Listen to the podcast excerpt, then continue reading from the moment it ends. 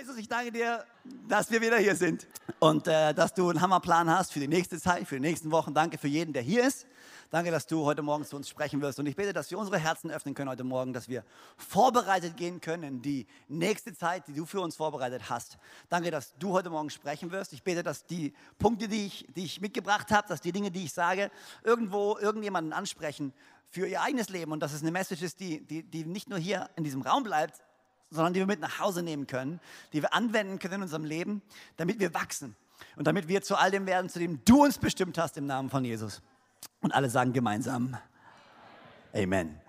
Eine von den Sachen, die ich dort realisiert habe, ist, wir waren in Kalifornien und, ähm, und äh, ich habe immer gefragt, ist es jetzt gerade Sommer oder ist es gerade Winter? Und, und die Reaktion, die ich von allen bekommen habe, ist eigentlich, ja, es ist Ende vom Sommer gerade, aber es ist eigentlich immer so. Also es ist immer zwischen 73 und 80 Grad Fahrenheit, wohlgemerkt. Okay?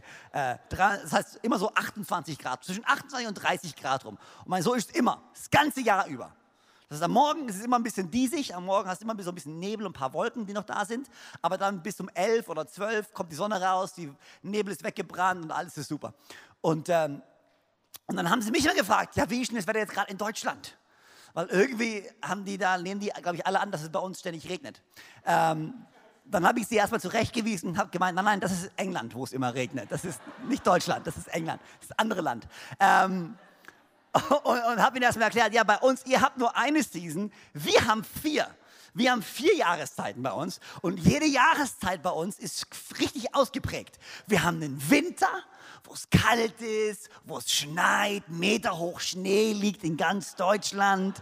Okay, alle Seen sind gefroren. Ja, und, äh, und wir haben die Weihnachtsmärkte mit, mit Punsch und, und alles riecht gut, es ist Winter. Dann haben wir Frühling. Und im Frühling ist der absolute Hammer, weißt du, Schnee schmilzt, alles fängt an zu blühen, die Gerüche, es riecht super. Und ich meine, das ist ja so, oder? Ich meine, Frühling, Mai ist der beste Monat, oder? Mal ganz ehrlich. Mai, nicht nur, weil mein Geburtstag ist, einfach auch so, weil es der beste Monat ist. Mai plus Mainau ist die beste Kombo, die du dir unbedingt mal geben musst. Wenn du im Mai noch nie auf der Mainau warst, deswegen heißt sie auch Mainau übrigens, weil du da im Mai hingehen musst. Wenn du im Mai noch nicht auf der Mainau warst, dann geh mal auf die Mainau, weil im Mai ist die der absolute Hammer. Aber ich habe ihnen gesagt, also pass auf, Winter voll kalt, Frühling, und stimmt ja auch, voll schön, weißt du, Sommer super heiß. Sommer ist wirklich wie in Miami, ist bei uns einfach hier Zwei, drei Monate am Stück schönes Wetter, alle sind am See, alle genießen es. Und dann kommt der Herbst. Und wir lieben den Herbst. So graue Tage, wo du das Feuer zuerst anmachst. Aber manchmal so richtig so, so kühl am Morgen, aber der Himmel ist blau, so eine schöne Kälte, aber die Sonne strahlt trotzdem noch. Die ganzen Blätter verfärben sich. Hab so ein bisschen geschwärmt. Und 80 Prozent von dem, was ich gesagt habe, stimmen. Ähm, ähm, aber dann habe ich, gedacht, hab ich gedacht, ja, aber, aber es stimmt, eigentlich hier, wir haben echt alle Seasons. Und dann habe ich darüber nachgedacht und habe ich realisiert, weißt du was, für jede Jahreszeit, in die du gehst, gibt es besti bestimmte Vorbereitungen, die du treffen musst. Ja? Das heißt, wenn du vom Sommer in den Herbst gehst, jetzt für viele von uns, die Schule fängt wieder an und alle Schüler sagen, okay, die Schule fängt wieder an und das heißt, Schulranzen muss gekauft werden, Schulbücher müssen gekauft werden, neue Schuhe für die Kinder müssen gekauft werden. Das heißt, du hast so eine Season, wo alles vorbereitet werden muss. Wann immer sich eine Season ändert, eine Jahreszeit ändert, musst du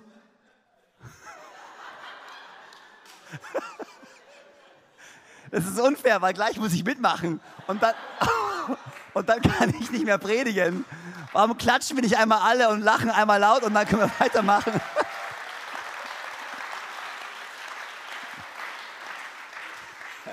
Also, für jede Jahreszeit gibt es bestimmte Vorbereitungen, die getroffen werden müssen. Und für uns macht es im Natürlichen total Sinn. Aber hier ist die Sache, im Geistlichen ist es genau das Gleiche. Weißt du, Gott führt uns durch verschiedene Lebensabschnitte, durch verschiedene Zeitabschnitte. Und ich glaube, genauso wie wir im natürlichen Vorbereitungen treffen, wenn ein Jahreszeitenwechsel kommt, ist es für uns jetzt genauso wichtig, im Geistlichen gesprochen, uns vorzubereiten auf das, was Gott vorbereitet hat für uns in der nächsten Zeit. Und ich glaube ohne jede Frage, dass Gott etwas Großartiges vorbereitet hat für die nächste Zeit. Wir gehen in eine ganz spezielle Zeit für uns als Church. Und mir war das so wichtig, dass wir nicht mit all dem, was wir jetzt tun, mit all dem, was wir jetzt machen, einfach so übergehen in die nächste Zeit, sondern dass wir ganz bewusst Änderungen vornehmen, ganz be bewusst uns vorbereiten auf das, was Gott für uns jetzt vorbereitet hat.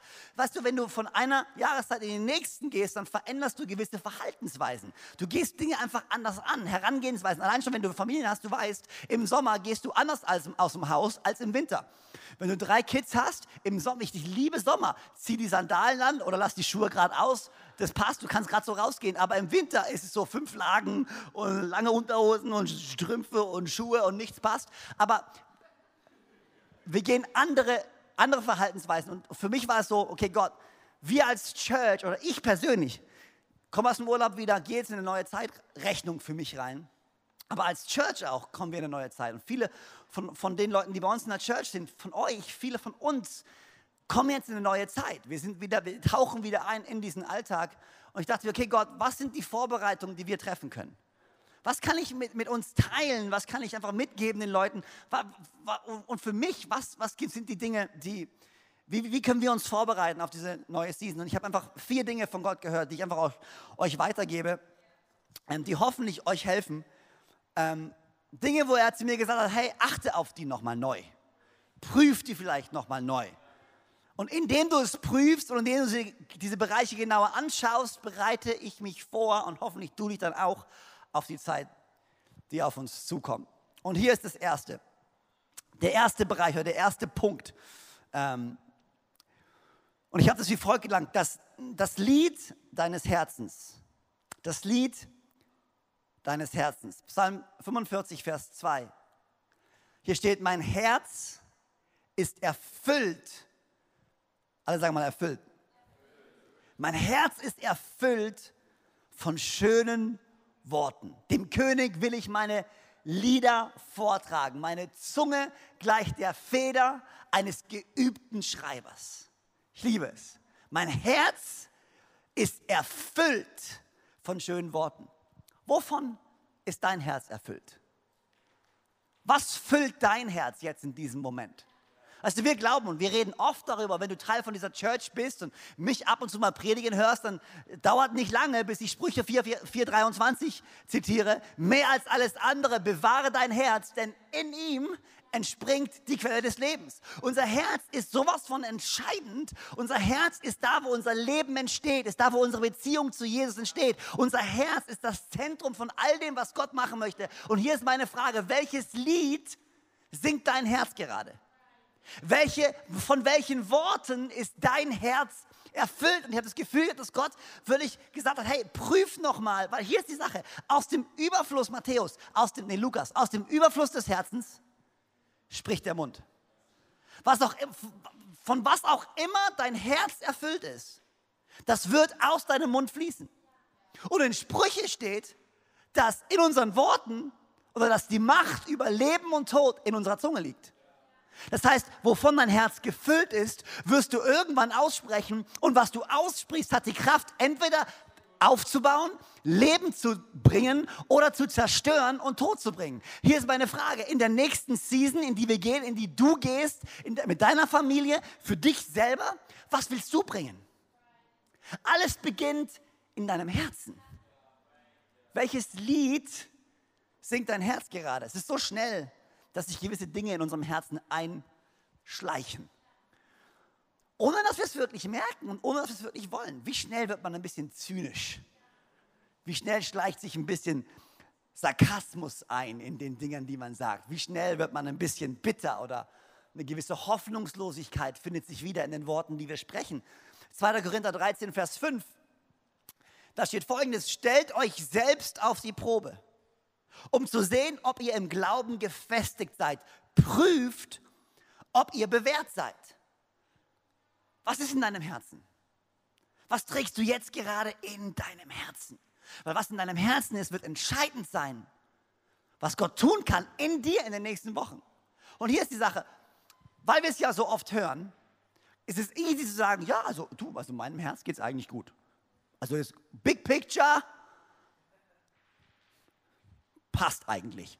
Es gibt jetzt niemanden, auf den ich super, super, super, super sauer bin, den ich vergeben müsste. Es gibt ein paar Leute, die nerven mich ein bisschen, die sind ein bisschen ätzend. Aber ansonsten passt es eigentlich, gell? Aber hier ist die Sache, weißt du, es ist ja wie, wie, wie, wie einmal im Jahr, wie heißt es doch, wie Spring Clean heißt es auf Englisch. Frühjahrsputz, danke, ist wieder Frühjahrsputz. Ich weiß nicht, wie, ich weiß nicht wie, wie, wie, gut du putzt. Okay, keine Ahnung. Ähm, aber weißt du, wenn, wenn ich, gut, wenn ich putze. Aber das, ist, das, soll, das sollte jetzt vielleicht nicht der Standard sein. So, Badezimmer kann ich gut, gell? Badezimmer kann ich gut, den Rest lass lieber sein. Aber ähm, meine Frau versteckt manchmal Staub in Ecken, um, her, um herauszufinden, ob ich wirklich in jede Ecke gestaubsaugt habe. Come on, Baby. Sie trainiert mich, sagt sie. Okay. Ehemann in Ausbildung. Aber, äh, aber oftmals, weißt du, wenn du, du putzt, das ganze Jahr über, aber dann gibt es so gewisse Ecken in deinem Haus. Und jeder weiß, wovon ich spreche. Es gibt gewisse Räume, gewisse Ecken, wo du nicht so regelmäßig hinguckst, weil es sieht ja eh keiner. Die Gäste sind oben im Wohnzimmer, okay, das passt, aber den Keller oder die Abstellkammer oder um die Ecke von der Küche, kleine, der kleine Raum, der eigentlich für nichts da ist, aber in dem sich über die letzten Jahre irgendwie was gebildet hat. Ich weiß auch nicht, wo das herkommt. Äh, aber, das, aber, weißt aber einmal im Jahr hast du einen Frühjahrsputz und gehst hin und wirklich nimmst alles raus, putzt überall. Und ich glaube, dass Gott so uns herausfordert, mal einen Frühjahrsputz zu machen in unserem Herzen. Nicht nur oberflächlich zu sagen, ja, passt schon, sondern wirklich mal in die Ecken in deinem Herz reinzugehen, wo du nicht so oft hinguckst. Mal prüfen, ob in irgendeiner Ecke in deinem Herzen vielleicht doch noch irgendwelche Spinnenweben hängen oder irgendwelche, irgendwelches Zeug noch liegt, was du eigentlich längst ausmisten solltest. Ich glaube, damit die nächste Zeit ein Gewinn wird für uns alle und ein Gewinn wird für dich und du all das herausziehen kannst, was Gott für dich vorbereitet hat, glaube ich, ist es wichtig, dass du auf das Lied deines Herzens hörst das Lied deines Herzens. Hier ist das zweite. Das zweite, wo Gott mich herauf, herausgefordert hat. Die Kraft des Verborgenen. Die Kraft des Verborgenen. Weißt du, das, der entscheidende Faktor in unserem Leben ist nicht unbedingt das, was Leute sehen, sondern vielmehr das, was Leute nicht sehen was für dich persönlich entscheidend ist, in deiner Beziehung zu Jesus entscheidend ist, in deinem Leben entscheidend ist, in deiner Entwicklung entscheidend ist, in deinem Charakter entscheidend ist, ist nicht das, was Menschen sehen, sondern ist das, was keiner sieht. Wer du wirklich bist, findest du raus, wenn du alleine bist. Wenn dich keiner beobachtet. Wenn du einfach nur alleine bist, dann findest du heraus, wer du wirklich bist. Und ich glaube, Gott möchte genau an diesem Punkt anfangen, an uns zu arbeiten. Also wir leben in einer, in einer, in einer Gesellschaft, wo, wo, wo so viel auf Äußerlichkeiten Wert gelegt wird. Wie gut sehen wir aus? Wie gut sieht das Bild aus, was ich male? Was denken Leute wohl von mir? Und wir wollen unseren Status gut behalten, okay? Wie viele Likes kriege ich auf Instagram? Und ich weiß, auch wenn ich kein guter Fotograf bin, es gibt genug Filter, die ich drüberlegen kann, dass es dann so aussieht, wie als wenn ich ein guter Fotograf wäre. Wann hast du das letzte Mal ein Selfie gemacht und hast das erste benutzt? Come on, sag mal ehrlich, wann hast du das letzte Mal ein Selfie gemacht, auf Instagram gestellt und hast den ersten Shot direkt benutzt? Wer braucht im Schnitt mehr als fünf, bevor sie sich entscheidet, es online zu stellen? Wenn ich mit meiner Frau mache. Wenn ich alleine mache, dann sofort. Aber nein, Scherz. Scherz. Scherz. Jetzt, jetzt kriege ich gleich Ärger, pass auf. Aber was passiert im Verborgenen? Jesus hat die Zeit im Verborgenen genutzt. Was ist, also ich, ich liebe es, wir leben in Zeiten, wo, wo und, ich, und ich bin der Größte, glaub mir, ich liebe dieses, weißt du, wir brauchen die Gnade von Jesus Christus. Und es ist die Gnade und nicht, was wir tun, was uns rettet. Es ist Gnade, diese Gnadensmessage ist die, die Message, die wir brauchen. Aber nur weil dort Gnade ist, heißt, dass dieses ihn suchen im Gebet ausgelöscht ist. Durch seine Gnade dürfen wir ihn jetzt suchen im Gebet. Jesus war die verkörperte Gnade und er hat Gott gesucht im Gebet. Ist Stunden früher aufgestanden, als alles noch dunkel war, als noch keiner rumgelaufen ist und hat einfach Gott gesucht. Wann bist du das letzte Mal aufgestanden? Früh. Oder länger wach geblieben.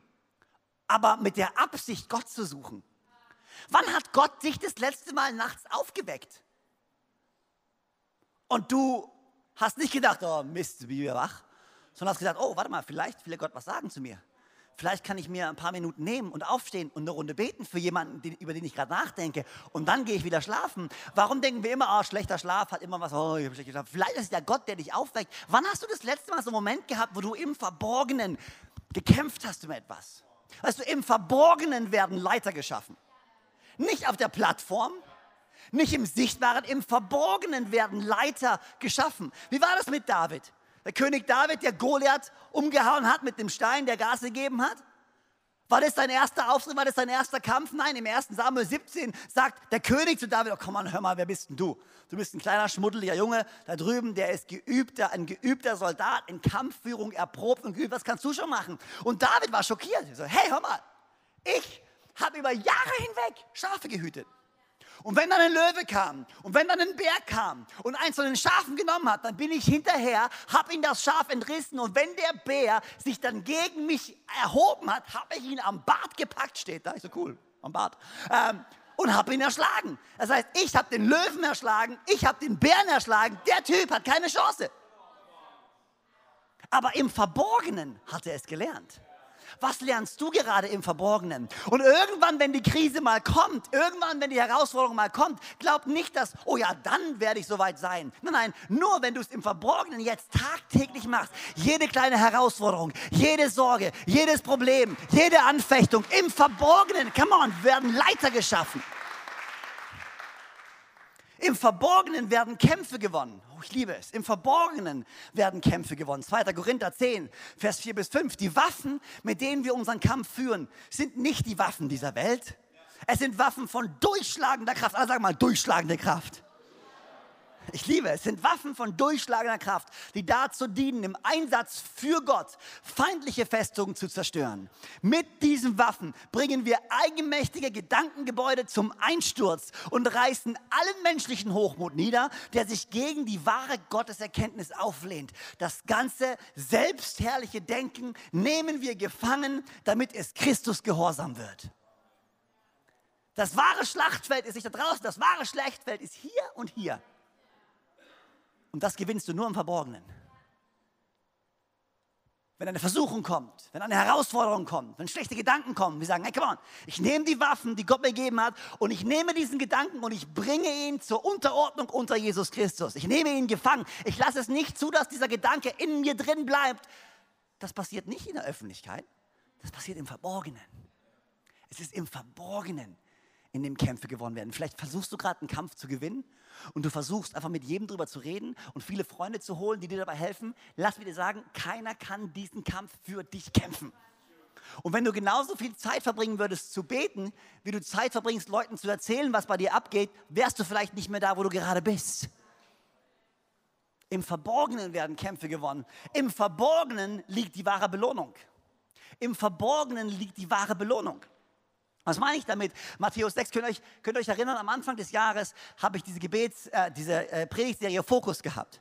Wenn ihr gebt, wenn ihr fastet, wenn ihr betet. Kann sich irgendjemand erinnern? Drei Leute, gut, fantastisch. Puh.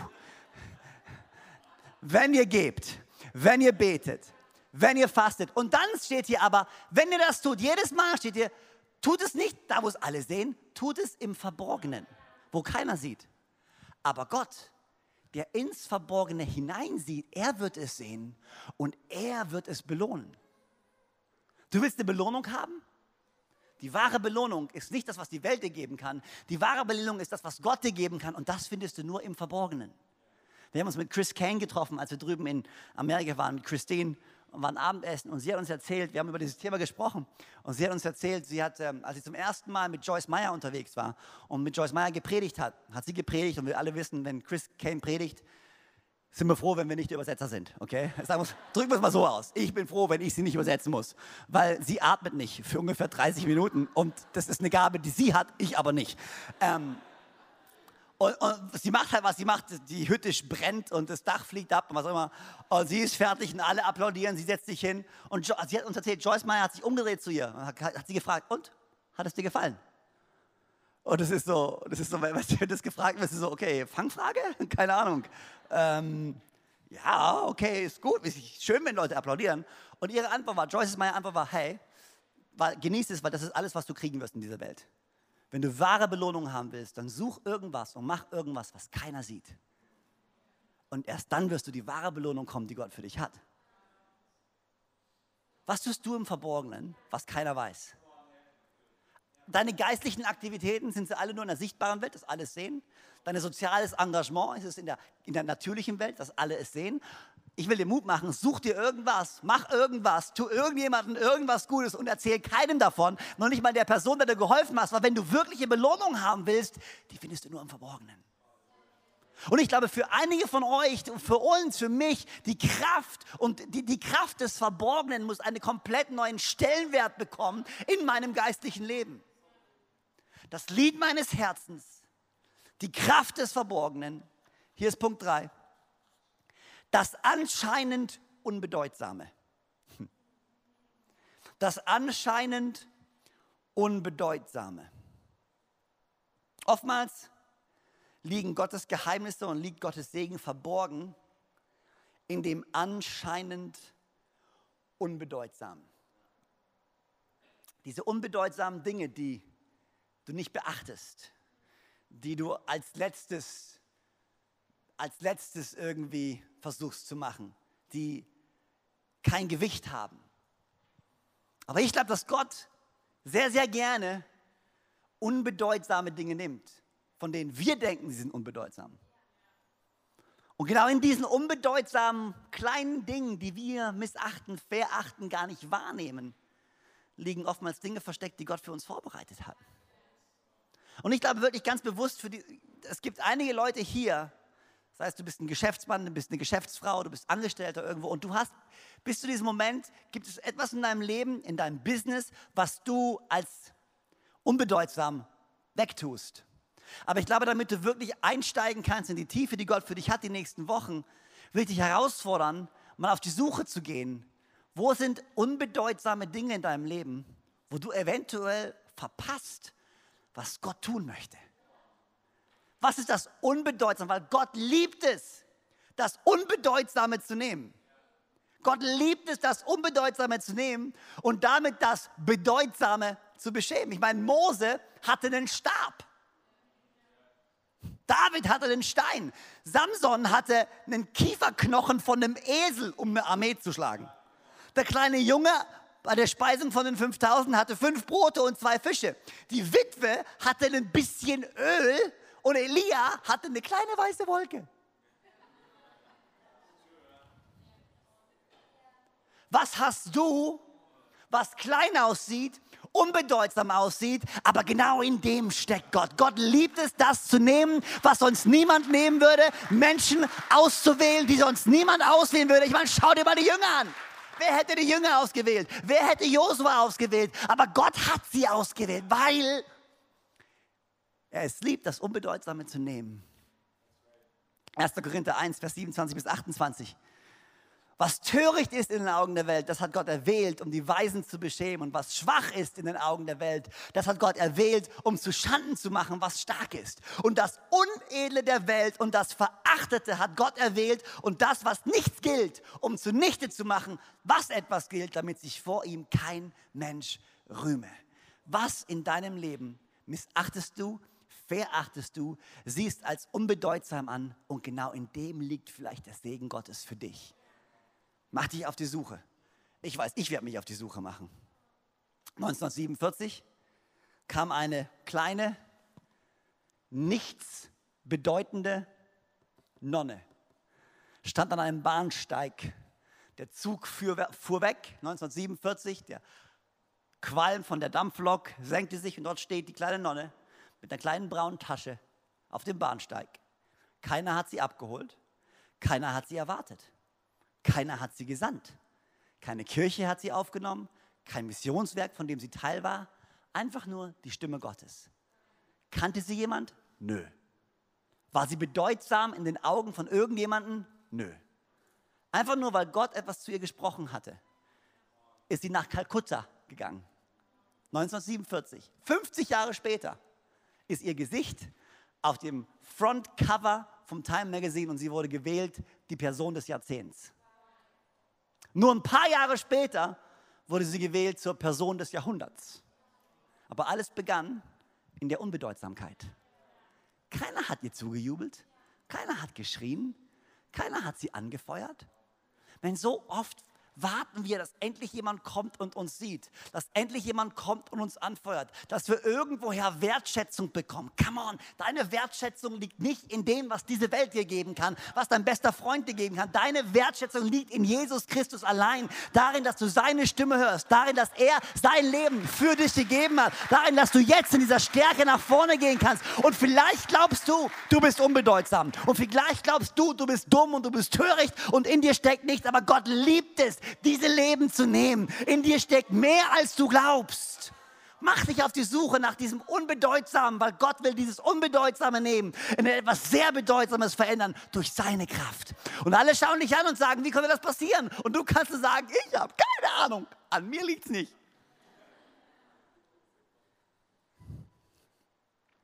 Das anscheinend Unbedeutsame, das Lied deines Herzens, prüfe das Lied deines Herzens. Die Kraft des Verborgenen, das anscheinend Unbedeutsame, und hier ist mein letzter Punkt, und das Team kann nach vorne kommen. Unser Bewusstsein für Christus. Lass mich den Punkt kurz erklären. Unser Bewusstsein für Christus. Okay, hier ist unser Problem. Wir denken zu viel über uns selbst nach. Wir denken zu viel über uns selbst nach. Sogar manchmal im positiven Sinne. Wir denken so oft darüber nach, wie kann ich zu einem besseren Christ werden? Wie kann ich zu einem besseren Nachfolger werden? Wie kann ich zu einem besseren Leiter werden? Lass mich es in anderen Worten fassen. Unser Selbstbewusstsein ist zu groß. Unser Selbstbewusstsein ist zu groß. Dieses Wort Selbstbewusstsein ist eigentlich das Witzige. Das englische Wort ist Confidence, was eigentlich Vertrauen heißt. Aber in Deutsch haben wir es umgeändert und in Deutschland nennen wir es Selbstbewusstsein. Was interessant ist, weil es eigentlich völlig das Gegenteil von dem bewirkt, was Confidence eigentlich ist. Weil hier ist die Sache, Selbstbewusstsein heißt quasi, du bist dir selbst bewusst. Es ist dir bewusst, wie du dich gerade bewegst, wie du gerade aussiehst. Dir ist sehr bewusst, wie dich Leute gerade anschauen, was für ein Bild du gerade abgehst. Warst du schon mal bei einer Party oder bei einer Feier, bei einer Familie eingeladen, wo bist irgendwo reingelaufen, wo du dich nicht so wohl gefühlt hast und jede Bewegung, die du gemacht hast, hast du gemerkt und irgendwie, du hast das Gefühl, Leute schauen dich an und, und du hast versucht, gut auszusehen, aber hat es dich dazu gebracht, dass du mehr Vertrauen hast? Nein, du bist noch nervöser geworden. Weil je mehr du auf dich selbst schaust, desto mehr wirst du konfrontiert mit der Schwäche, die in dir selbst liegt. Und du verlierst dein Vertrauen, anstatt es zu gewinnen, weil die Stärke unseres Vertrauens liegt nicht in uns selbst. Die Stärke unseres Vertrauens liegt in Christus. Eigentlich sollte es nicht Selbstbewusstsein heißen, sondern Christusbewusstsein. Meine Stärke liegt nicht in mir, meine Stärke liegt in Christus. Er gibt mir Mut, er gibt mir Zuversicht, er gibt mir Hoffnung, nicht ich. Nicht ich. Unser Selbst ist in einem ständigen Kampf mit unserer wahren Identität. Unser Selbst, so wie du jetzt gerade bist, dein Selbst ist in einem ständigen Kampf mit deiner wahren Identität, die, dir, die du nur in Christus findest. Nur in Christus findest. Und das Witzige ist, dann kommt diese Welt hierher und, und, und sagt, hey, du hast ein schlechtes Selbstbewusstsein. Damit meinen wir Leute, die vielleicht ein bisschen schüchtern sind oder Leute, die nicht gerne frei reden oder Leute, die sich zurückziehen. Und du hast ein schlechtes Selbstbewusstsein. Okay, das liegt daran, dass du nicht so gut aussiehst. Aber das machen wir jetzt. Jetzt gehst du einfach ins Fitnessstudio für eine Weile. Ja? Und wir arbeiten an dir. Und das siehst du in Fernsehsendungen, wo Leute dann, weißt du, rausgekommen, ja, ich fühle mich so mehr selbstsicher und selbstbewusst. Denkst du, ja, in diesem Moment. Aber eigentlich machen wir die ganze Sache nur noch schlimmer weil wir unsere Sicherheit noch mehr verankern darin, wie wir aussehen. Unsere Sicherheit sollte nicht darin liegen, wie viel Kilogramm ich wiege, wie gut meine Klamotten sind. Die Sicherheit in deinem nächsten Vorstellungsgespräch liegt nicht darin, dass du einen neuen Anzug angezogen hast, dass du neue Klamotten gekauft hast. Die Sicherheit liegt in Jesus. Und dann ist es wurscht, ob du gerade den Hugo Boss Anzug hast oder einen H&M Anzug hast, wenn Gott möchte, dass du diesen Job bekommst. Und wenn du Sicherheit in Christus findest, ja, dann wirst du diesen Job bekommen. Als wenn ein Anzug über unsere Zukunft bestimmen könnte. Come on! Lass es mal, kann man, lass uns als Christ mal ein bisschen real werden. Als wenn deine Klamotten darüber entscheiden, ob du den Job kriegst oder nicht. Glaub mir, Gott ist größer als deine Klamotten. Ja, und hoffentlich hat er dir ein bisschen Gefühl für Exzellenz gegeben und du läufst, du läufst nicht rein in deinen letzten Lumpen, sondern du bist Exzellenz, du bist ein guter Verwalter von dem, was Gott dir gibt. Aber wir machen uns doch nicht davon abhängig. 2. Korinther 5, 17.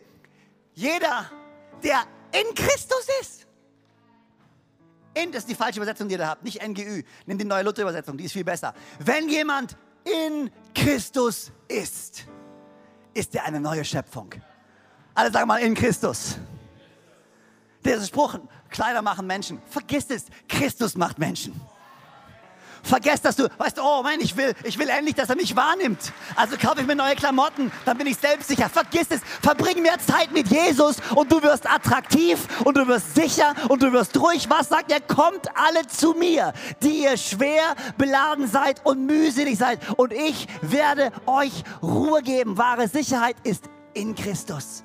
Lass uns in den nächsten Wochen ein neues Christusbewusstsein entwickeln. Kein Selbstbewusstsein, nicht ich bin der, der was Geniales reißt. Er hat was Geniales für mich gerissen. Und jetzt in ihm darf ich stehen, in seiner Gnade. In ihm darf ich stehen, in dieser Stärke. Aber es ist Christus und Christus allein.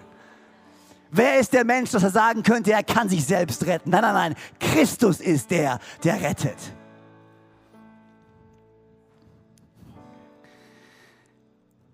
Das Lied deines Herzens, die Kraft des Verborgenen das anscheinend Unwesentliche und ein Christusbewusstsein, was dein Selbstbewusstsein bei weitem übertrumpft.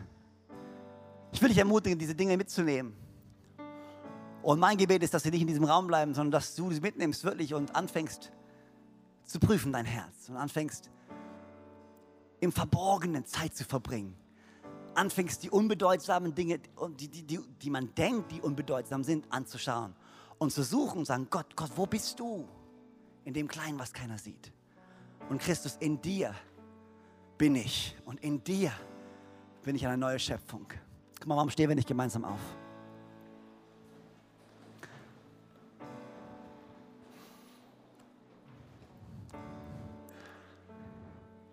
Jesus, ich danke dir so sehr für jeden Einzelnen der hier ist. Ich danke dir für die kommenden Wochen und Monate, die vor uns liegen. Und wir wollen diese Monate nicht so angehen, wie wir die letzten be beendet haben. Wir wollen Verhaltensweisen, Herangehensweisen verändern. Wir wollen vorbereitet in diesen nächsten Zeitabschnitt gehen, den du hast. Und ich bete, dass wir, jeder einzelne von uns, dass wir dieses Lied unseres Herzens prüfen können dass wir prüfen können, womit unser Herz erfüllt ist, welche Worte uns erfüllen. Dass wir neu, ganz neu die Kraft des Verborgenen entdecken für uns selber. Zeit mit dir zu verbringen, da wo es uns keiner sieht. Dass wir ein Auge entwickeln für die anscheinend unbedeutsamen Dinge in unserem Leben, in denen du vielleicht steckst. Lass uns Acht geben auf Dinge, die andere verstoßen, die andere verachten. Und mehr als alles andere bete ich, dass wir uns immer wieder in dir finden. Nicht in uns selbst. Nicht darin, wer wir sind, sondern darin, wer du bist. Du bist Gott, du bist Retter, du bist Heiland, du bist Freund, du bist Schöpfer, du bist Hoffnung und Zukunft. Und wir wollen uns finden in dir, unsere Stärke finden in dir und nicht in uns selber. Gib uns ein neues Bewusstsein dafür, wer du bist und wer wir sein können in dir. Eine neue Schöpfung. Ich bitte, dass innere Kraft und innere Stärke und Vertrauen wächst in uns, während wir uns konzentrieren nicht auf uns selber, sondern auf dich. Mehr von dir, weniger von uns selber. Im Namen von Jesus.